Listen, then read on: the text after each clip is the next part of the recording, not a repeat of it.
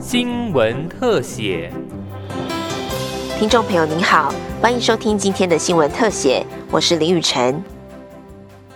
食安议题近期成为社会关注焦点。为了健全我国食安体系，建立国人对食安的正确认知，多名立委跟民间团体共同提出《食农教育法》草案，呼吁行政跟立法部门尽速完成食农教育立法。立委洪生汉指出，现在这是社会大众关注食安议题的敏感时刻，政府也不断鼓励大众优先食用国产猪牛肉品，而《食农教育法》就是扩大使用国产食材的关键。希望跟政府各部门共同推动。促成食农教育的立法，让民众具备对农产品及本土农产的完整认知，为台湾食安体系打下重要基础。一般的民众对于食安、食农的认知，其实这一块我们一直还没有把它给补上来。我想。这个半年的时间，大家对于这个因为这个来猪的进口的事情，大家对于民众要怎么去选择食材，去怎么去选择食品，其实大家都开始有很多的讨论，甚至很多的民众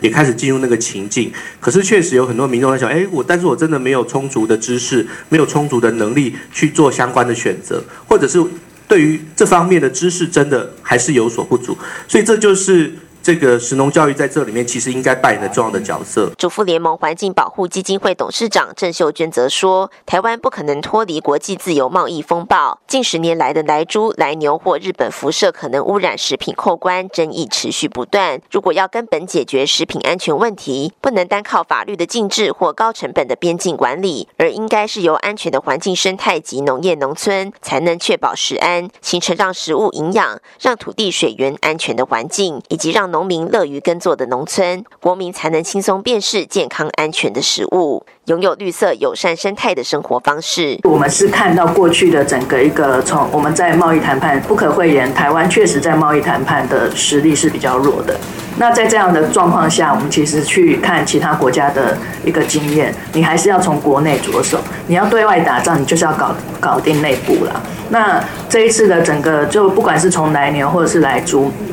其实大家很清楚嘛，就是公民参与的空间很小。那透过食农教育，大家对食物的热爱。是可以转化到台湾自己的农产业的热爱，台湾的料理产业的热爱，这些才会能够提升我们公民参与的力量。农业科技研究院研究员陈介廷则表示，许多食安事件发生的当下，即使广大消费者在资讯上能理智的认知产品的安全性，但在情绪上却充满不安全感。他强调，食农教育是建立社会大众饮食素养的基础工程，透过认识、理解食物从产地到餐桌的过。程，让每一次的消费都能在充分的资讯下，依据每个人不同的需求跟条件，做出最安心、负责任的选择。也希望透过食农教育的推动，让消费力成为我国农业结构转型的支持跟后盾。我想这几年大家在台湾都在谈地方创生那它谈地方创生的时候，其实很重要的一个角度呢，是怎么样去创造一个